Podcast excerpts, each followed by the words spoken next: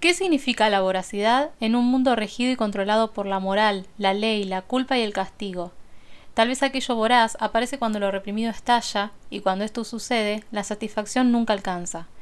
Es un ciclo infinito de hambre, y no solo de comida, sino de cosas, experiencias, sensaciones. No hay placer posible porque la rapidez, lo vertiginoso y lo animal toman control y dejan a la conciencia suspendida. Hay algo del orden de lo liberador que amaga con aparecer pero nunca se concreta, porque el deseo es tan fuerte y desesperante que nada alcanza. Disculpe, ¿fuego tiene? Pero óyelo. Si un día se te cierran las puertas del colegio, también se te cerrarán las venas. Acá está el corte. Cortés y muy Pero no te cortes mucho. Yo hago puchero, dígate puchero. Yo hago ravioles, eres ravioles. ¡Ya merito! Um, Hola a todos, ¿cómo están? Yo soy Lau Galante Y yo soy Luli Cortelesi. y esto claramente es corte elegante. ¿Cómo andan? ¿Cómo los trataron estas dos semanas, Luli? ¿Cómo andás? Bien, todo bien, vos, Lau. Todo bien, por suerte. Estuve muy interesada en nuestro tema y estuve muy metida en esto. Estuvimos muy metidas en el tema. Hablando, charlando, leyendo medio papers.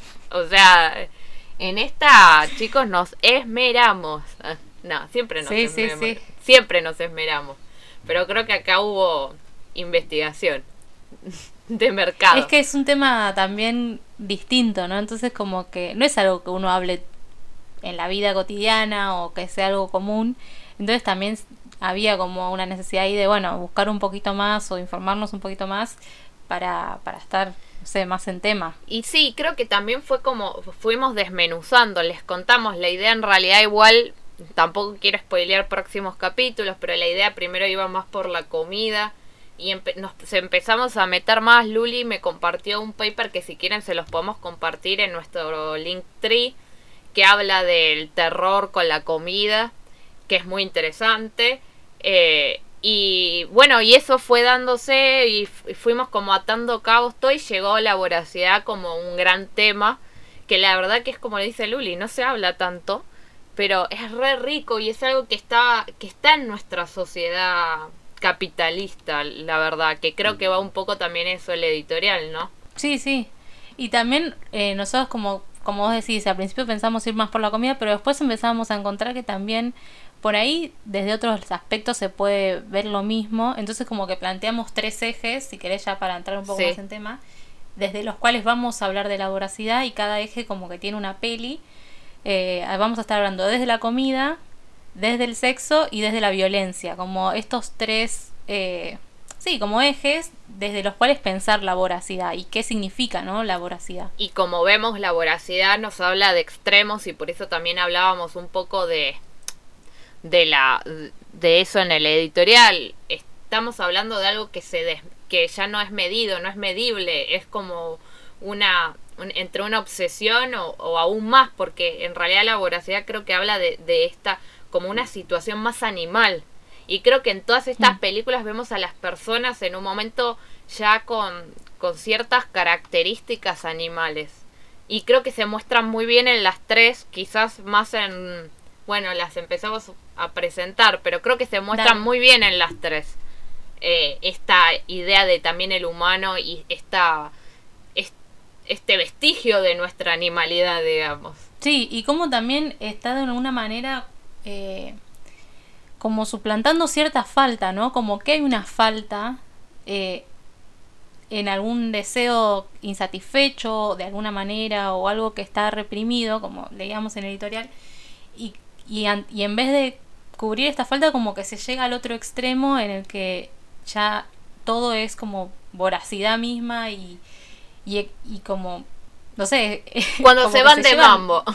Claro, se va directamente para, Se para van. el otro lado y, y tampoco termina de satisfacerse, ¿no? Como que sigue faltando algo, pero ya directamente desde un lado más por fuera de, de- del racional.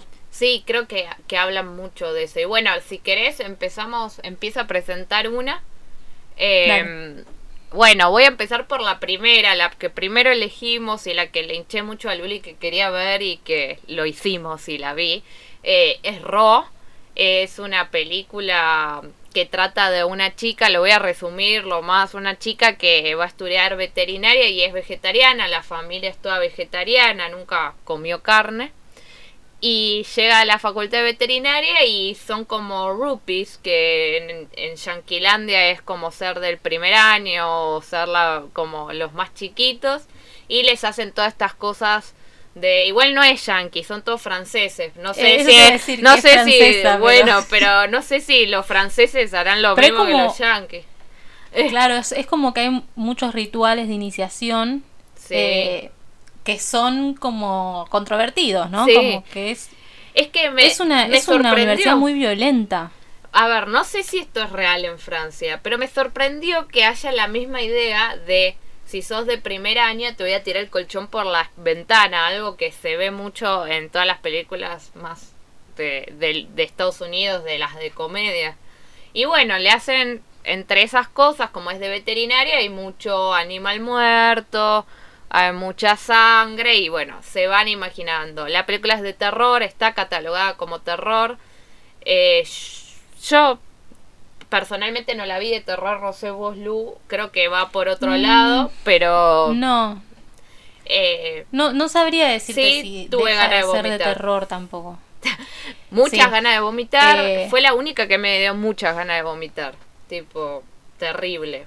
Me, me, me, me choqueó eso, la sensación de asco que tenía.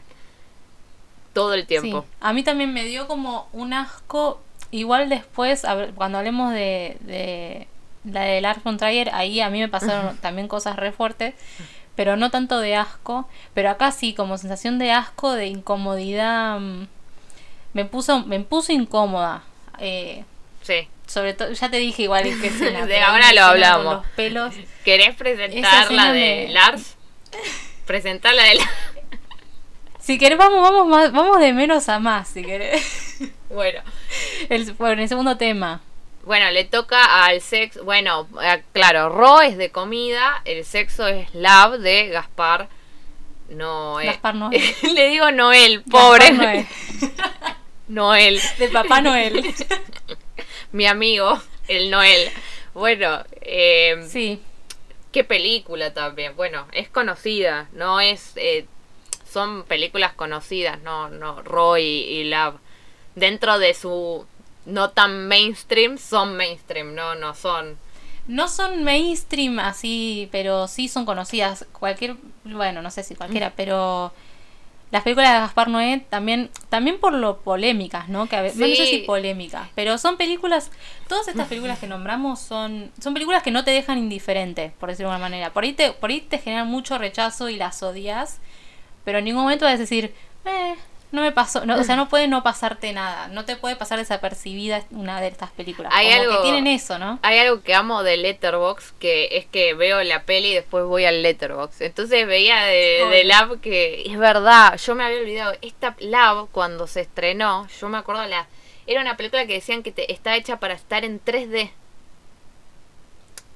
Eh, rarísimo, o sea que no, no sé si se, si se sucedió al final o no, pero supuestamente está hecha para que sea en 3D. Lab eh, es sobre un un vínculo poliamoroso, le podríamos decir, Me- no, sí, Una relación más bien tóxica. muy tóxica.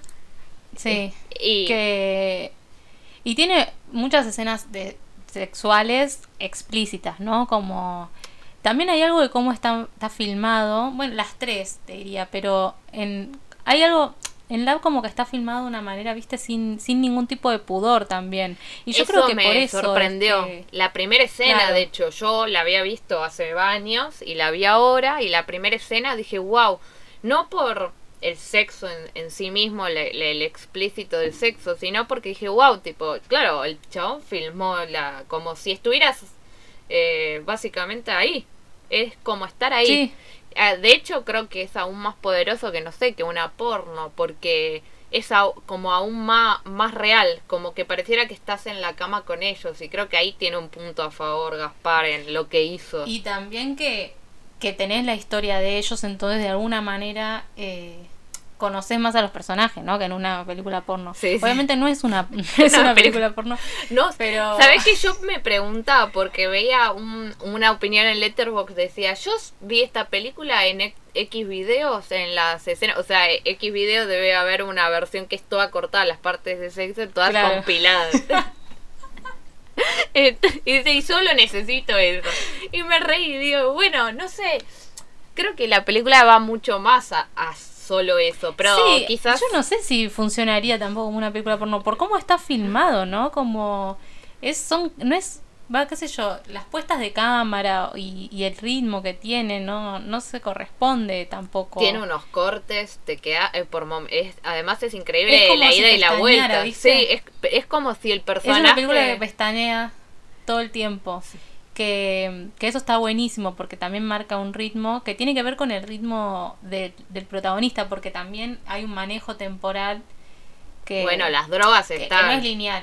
están las drogas también metidas eh, un También, poquito, o sea, no no no trata de eso, pero hay de drogas, o sea, tiene que sí, tenés razón. Creo que también tiene que ver con con lo que siente el personaje, como ese el sentimiento. A mí lo que me sucede con Lave es que siento lo como que por momentos siento que entiendo lo que él siente, como a lo que él recuerda y por qué vuelve para ciertos momentos, como que como su construcción la entiendo.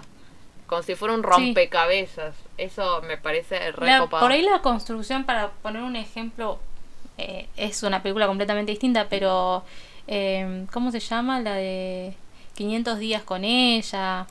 Como que de alguna manera la construcción de la relación de ellos dos El y es parecida. aceite. Obviamente son completamente distintas las películas, pero hay algo de esa, de esa ida y venida del tiempo que, que te muestra la relación como Pero- construida de una manera distinta. Claro, igual en 500 días con ella siento que está que entendés más por porque hay otros recursos.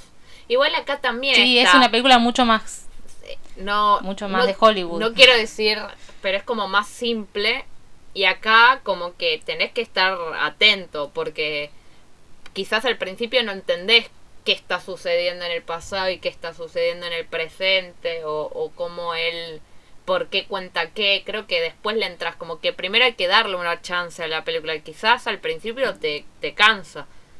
Eh, nada, a mí siempre me gustó igual, cuando la vi antes y la vi ahora siempre me gustó. No, no puedo decir. No sé si es wow la película, eh, pero sí la recuerdo, siempre la recuerdo. Sí. Eh, Sí, sí, y aparte tiene planos que son, que ya también quedaron, bueno, qué sé yo, el videoclip de, de Trueno con Nicky Nicole es como la versión videoclip de la Ay, no me había dado cuenta. ATP, sí. Ay, lo voy a ver. tiene los- Eh, cuando yo vi el videoclip dije, no, acá hicieron la de Gaspar Noé. Ay, Y- no. y sí. Ay, ponga el video. No, mentira. Si, Producción. ven, si ven la peli, ven, eh, eh, se nota muchísimo la inspiración, sobre todo el plano de la bañera. Y entra Nicky demás. a, corte elegante. Bueno. Bueno, y ahora la que Luli quería ver y la que yo no conocía ni en pedo y que me quedé tipo, ¿qué? Te toca. Lars. The House That, that Jack Built, la casa que construyó Jack de Lars von Trier, es una película del 2018. Es una película que cuando salió fue muy polémica. No sé si vos escuchaste de esta historia, si querés te la cuento rapidito. No. Eh, estuvo, la proyectaron en los Cannes, de, supongo que del 2019. No estaba en la selección oficial, pero la proyectaron y en la proyección la, hubo como 100 personas o más que salieron a mitad de la película porque se volvió insoportable de ver y porque decían esto es un asco, ¿cómo puede Yo ser? tengo que una no sé qué, teoría. no sé cuánto". Perdón, después la Sí. cuento de esa película. Pero decime, porque no sé nada. O sea, estoy como en foca No, hablando. no, no había mucho más que contar, era esto. Y Lars von Trier es un tipo muy polémico que siempre se mete también y dice cosas controvertidas, como que empatiza con Hitler y cosas que obviamente uno no está de acuerdo, pero también es como, no sé si es un personaje que construye él, pero esta película de alguna manera es un poco una respuesta a, Ah. a todas esas cosas que se vienen diciendo sobre él, que siempre se dijo que era muy misógino y no sé qué. Entonces, por eso también pone un personaje. Para poner en contexto, esta película trata sobre un asesino serial, completamente psicópata, pero que también tiene un trastorno obsesivo compulsivo y, y es como que está como que está contada desde el recorrido que hace él. Bueno, es como una película dantesca, ¿no? Como si fuese, tiene una, una cuestión medio la divina comedia en la que va descendiendo al infierno. No sé si, y hay muchas, como, muchas pistas a eso. De hecho, hay una recreación de una pintura de Delacroix que es eh, la balsa de Dante. Está la recreación hecha impecablemente. Y como que en el recorrido que hace él con eh, Caronte, creo que se llama, el Sí. personaje este, como que va contando cinco incidentes, él, eh, está como relatado también en primera persona de alguna manera, como que la base es la- la- el diálogo entre ellos dos, y cuenta cinco incidentes de cinco asesinatos eh, que comete él, ya sean individuales o múltiples. Eh, y como que cada, cada vez se va poniendo peor. muy que serena. el primer- es muy serena la película. El primero es más tranqui, o sea, Que es que se Podemos hablar, perdón, quiero decir esto. Sí. Es Uma Thurman, Truman, como le quieran. Yo, Uma Thurman. Uma Thurman. yo Sí. no la reconocí. Me, me sorprendió porque veía el letterbox y cuando vi que era Uma, me quedé tipo, ah, es ella. Yo decía, esta mina tiene cara conocida. Y no, no la reconocí. O sea, Uma es muy famosa, no, no. Y de y no la reconocí. Creo que es porque le pusieron algo en la nariz. Perdón, sé que es un dato random, Es pero que- está distinto. Bueno, también, de hecho, si vos te fijas, la, la- cuando él la mata, Sí, no vamos a decir cómo, pero la cara, cómo le queda la cara a Uma Thurman, es también una... eh, es como una pintura de Picasso. Hay muchas, muchos guiños a pinturas, sobre todo, Bueno, pero, pero a un montón de cosas. él habla mucho la arquitectura y todo. Bueno, el personaje Claro. principal eh, quería, o sea, es arquitecto. Eh, quería ser arquitecto, pero la mamá le decía que te que porque me acuerdo mucho esa parte que él le cuenta como que la mamá le decía que lo que le daba plata era la ingeniería, o sea, tiene todo un bagaje, pero él como lo que quería hacer era arquitecto y es como que todo el tiempo cuando hablan estos dos personajes como él y que relatan se ve mucho la arquitectura y explica y es como que él se mete en las molduras y por qué y viste y hacen referencias al arte sí se nota que eso sería una película que tengo que ver más de una vez porque primero la estoy la vi como sí. la historia viste como bueno veo esto eh, y necesitaría como ahondar más como bueno la veo una segunda si, si es que podés noto las referencias, como que... Pero lo que te iba a decir es que lo que yo sí sentía, acá si querés podemos empezar a hablar de la voracidad, es cómo va increciendo. Que clara, o indecendo en todo caso, pero es, es como que es cada vez más, como que él nunca se sacia. Que creo que hay algo en eso de- del homicida así, como de... Primero es un como un crimen no menor, porque mata a alguien, pero como... eh, como más inocente y cada vez se pone, se enrarece más y se violenta más y es como que, bueno, Sí. es, Y aparte también... es eh, re voraza. Es- es- esta película a mí me mató, sinceramente, porque muestra una maldad muy pura, ¿no? Como... Y, al- y es, digo, en el peor de los sentidos, es una maldad tan, tan pura, tan siniestra, que es como si, si él le quisiera dar la vuelta, no es que él quisiera, como que él explícitamente en el, en el diálogo lo, lo convierte en una obra artística, ¿no? Los asesinatos son, son una obra de arte. Los presenta él como una obra de arte y todo lo que Bueno, con la fotografía. Ni hablar. Él en un- Él al mismo tiempo está tratando de construir su casa, pero nunca, pero construye un poco y la destruye porque nunca encuentra el material que, el material apropiado. Al final, bueno, no, no lo vamos a decir, pero lo encuentra. Eh, justo antes de del último capítulo que sería eh, la, ¿cómo se llama? Canálisis, el descenso. Y, y ahí ya se vuelve, ese último capítulo a mí me ayudó a poder terminar la película porque si no, no lo hubiese podido terminar. Porque es como que se va a un lado mucho más fantasioso y se vuelve eh, más, Sí, más fácil de ver en algún punto. Porque el último incidente yo, no sé, me parecía demasiado, no, no, no podía. No, es, no, es re complicado, ¿no? Eh, de hecho es una película que a mí me, me costó, no, no me fue fácil. La vi como cortada porque me cuesta. A mí soy una persona sensible, esto lo digo como para que todo... Y me cuesta, no, no me es fácil. Son cosas que tardan en digerir, como que las tengo que ir digiriendo un poco. No me solía pasar esto, ahora me pasa más una cuestión también de la atención mía de mi cerebro, pero sí, eh, es terrible. O sea, la película es terrible y creo que la voracidad de, de, de la violencia es totalmente, o sea, está ahí.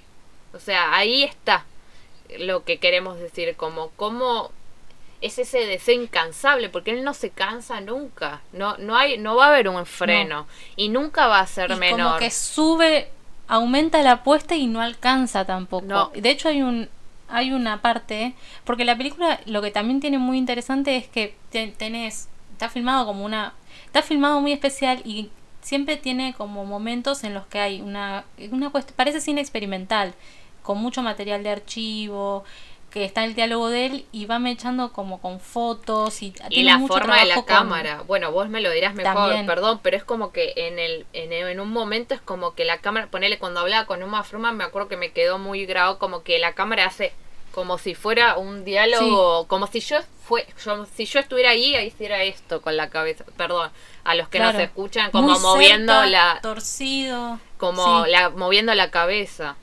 Eh, es verdad, es que pe- creo que la película tiene de interesante eso también, como re enriquecedora desde el lado de sacando la violencia y todo, sino desde el lado de toda la complejidad que le puso. Creo que re medio raro lo que voy a decir, pero en, es como que se metió en la mente de alguien eh, de un asesino serial, como si él quisiera recrear y ver y entiendo lo que con lo que me decís tiene cobra más sentido si él es un personaje Lars como medio controvertido. Es que en realidad la, la película, como que la intención de la película es, eh, es que es Lars von Trier, de alguna manera. Obviamente llevado a la cuestión de los asesinatos, pero como... Espero que no haya asesinado a como- nadie de este tipo. No, o está, que no. pero él dice que Pero de alguna manera se burla de, de todas los- las cosas con las que se, los se lo acusa. Pero boluda, lo- en un momento él dice, el mejor lugar para ocultar es no ocultando. Y si está ocultando, no está, o sea, si está mostrando lo que hizo en una película, si total dice que el que menos oculta, mejor. No sé si se entiende La mi carta robada. que tengo miedo. Bueno, no, qué miedo. Bueno, es que eso también te pasa con la película. No, yo no creo, yo creo que obviamente es una, no deja de ser una película. Pero bueno, él de alguna La manera olla se había que- hecho la, la película que- ella de, de que es el asesino. Claro, pero él como que busca convertir lo violento en una obra de arte. Y para mí es, es, es clarísimo, está, está muy bien hecha, tiene mucho, des- despliega muchísimos recursos narrativos distintos. ¿Puedo decir algo Eh, usa- controvertido? Perdón. Sí, a ver. Para Sí. mí, el- en todo puede haber arte. O sea, comprendo Sí, lo que dice, en el sentido de que siento que con todo, todo tiene su beta artística y todo le podríamos encontrar. Hay un montón de cosas violentas que son arte. Eh, y creo que ahora hablamos la- de la voracidad, pero en las próximas dos que podemos hablar se ha- también hay violencia, porque la violencia es parte eh, de, del animal humano. Entonces, no sé si está tan errado. Lo que pasa es que es re controvertido decirlo y es muy... Pero lo que él hace de asesino serial es a otro extremo, me parece. O sea, Es otro- quizá sí. él podría haber hecho de otra forma lo mismo, pero muchísimo más leve, pero él creo que redobla la apuesta, no, ni siquiera la redobla, la, la cuatriplica. Como, bueno, quieren... Es que también hay algo de, de llegar al límite, ¿no? De, de la historia. Él llega muy al límite. Eh, no quiero spoilear, pero en el último incidente, eh, de ser cometido ese último, o sea, hubiese sido insoportable. Ya uno se viene bancando un montón de cosas. Ya con la parte de los nenes, ahí se vuelve muy... A mí se me hizo muy difícil de ver. Ya llegó un momento en que dije, no sé si sigo, dejo acá y ya fue. Es pero que... Sí, podrías. dejar. Y ya con el último, viste que está siempre muy en el límite. El personaje está muy en el límite de, de querer ser, de querer que lo descubran. Viste que él quiere que lo descubran. Es que creo que hay siempre hay algo en esto de, perdón, es que estoy pensando, creo que siempre hay en los asesinos seriales, sé que es meterme, pero como viste que es como que quieren en una parte que los porque ellos quieren ser conocidos por lo que hicieron, como que los reconozcan, como ah, yo soy del autor de esto, yo fui capaz de hacer eso. Creo que habla un poco de de la egolatría que tiene el psicópata, que es eh, Sí, un sí. rasgo muy claro de lo que es Sí, ser el narcisismo, psicópata. ¿no? El narcisismo total, Sí. de yo soy el mejor de todos, yo soy el más prolijo, ponele este tipo, nada. Y bueno, y creo que yo lo hilo un poco con Rock, que para mí, sacando la distancia de lo que es, va a lo mismo, va desde lo menos a lo más, va escalando. Porque Ro lo que va pasando es que básicamente voy contando un poquito, pero no spoileo. eh, la chica que es vegetariana le dan a comer hígado de, de conejo crudo. Le cae mal, tiene una reacción alérgica, pero empieza a tener ansias de comer carne y específicamente cruda y como sangre. O sea, todo ese mambo, no comer carne tipo un bife de chorizo cocido, no, no comer tipo carne. Y así se va elevando la peli. Y ella es como que empieza a tener como estos ademanes de querer comer y comer, comer, pero sin saciarse. Come pelo, que es la escena que a nosotras con Lu nos dio mucho asco. eh, porque después lo vomita y es medio asquerosa la escena esa, porque se ve todo. Eh, la, la- recuerdo y me, me da como... eh, No, pero aparte empiezo a sentir en la garganta. Sí, sí, sí. Es que eso es lo peor de esa escena. Es muy. Vos sabés lo que es tener atorado un pelo. Sí. Y lo que ella Ay, comió. no. eh, o sea, es muy. Y no gracioso. termina de salir. Y tipo, y sale y Parece y un basta, payaso. basta, Un payaso, pero de pelo adentro de. Bueno. Ay, no, Y, no. y creo que la peli lo muestra re bien. Además de que a mí me gustó en cuanto a plot twist de cómo va, cómo se va como enrareciendo todo. Porque yo pensé que era una película como, no sé cómo decirlo sin que sea como muy banal, como más normal. No pensé que iba a tener todo ese... Me fue sorprendiendo y eso se lo doy a la película. Me gustó en ese sentido. Sí.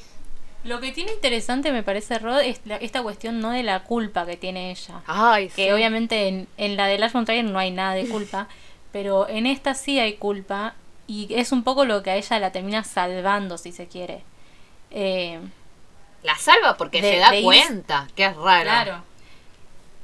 El, el otro person hay otro personaje que, que no siente la misma o que por lo menos no no tiene ese ese límite de alguna manera entonces se, se va a la mierda pero en ella sigue estando la culpa de, de, de saber que, que eso que eso no es normal Bueno, que no está bien la que escena- está mal visto La escena final, que no voy a contar, pero que ella está como cubierta de sangre y que ella se empieza como... Como que ella tiene la manía de se, se quiere limpiar, o sea, lo hace, pero viste que cada vez que se limpia es como que le da como el ademán tipo muy fiero de me quiero limpiar, como que querría borrar lo que sucedió, pero al mismo tiempo este instinto que tiene no lo puede controlar, pero ella vuelve para atrás.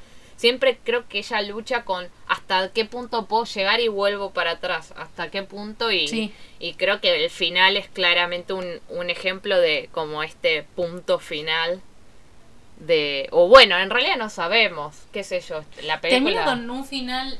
Tiene un, pu- un punto de giro en el final final. En la última escena hay un punto de giro ahí que de alguna manera está también como para explicar todo lo que pasó antes, si se quiere, y dejarlo también con un final abierto. De, ah, no, no tan abierto, pero, pero sí como, como que cambia las cosas, como que ya eso que a ella le pasaba tiene una explicación de por qué. claro Eh, espera Pero sí, y aparte ella como que está controlándose y en el momento en que empieza a dejarse llevar por el deseo, hay una escena cuando está con...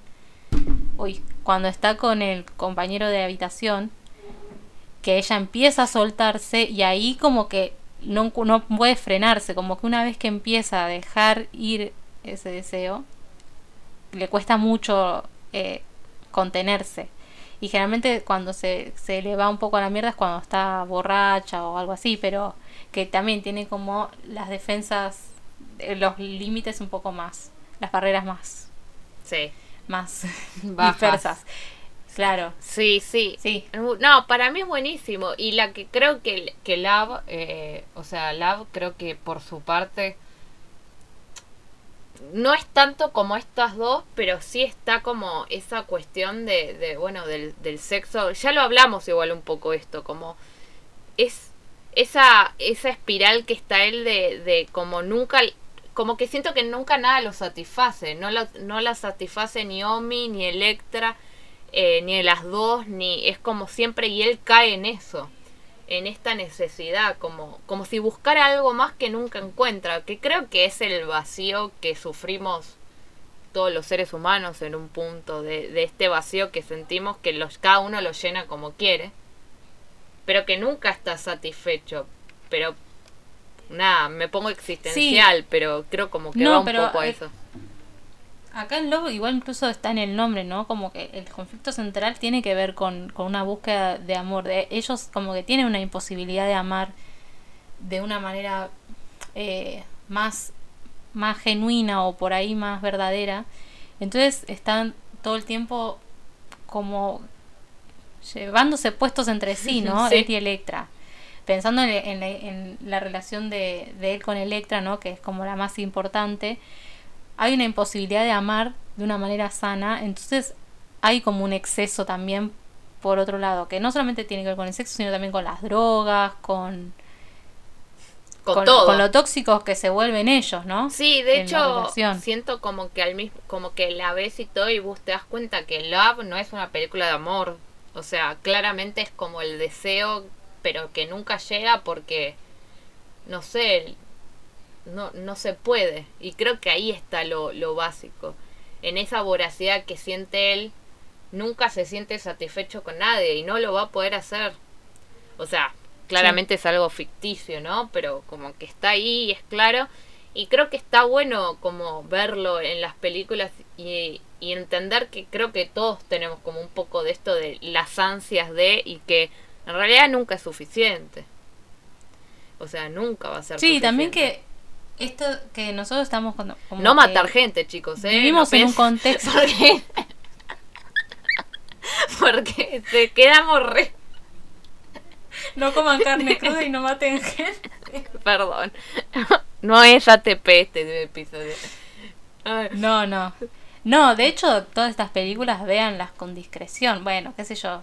Sí, Pero sí, son no. películas con escenas fuertes todas. No, no Para vean un la lado, para con la otro. familia, o sea, no, no, no, porque No es para ver en la mesa familiar. no, eh, no, para nada. No, no, no, por Sí. favor, no, no lo vean en familia. De hecho, la de Lars von Trier no sé si se las recomendaría de ver porque me parece que es muy difícil. A mí me, me incomodó muchísimo. Todas me incomodaron, pero esa me, No. me hizo mal.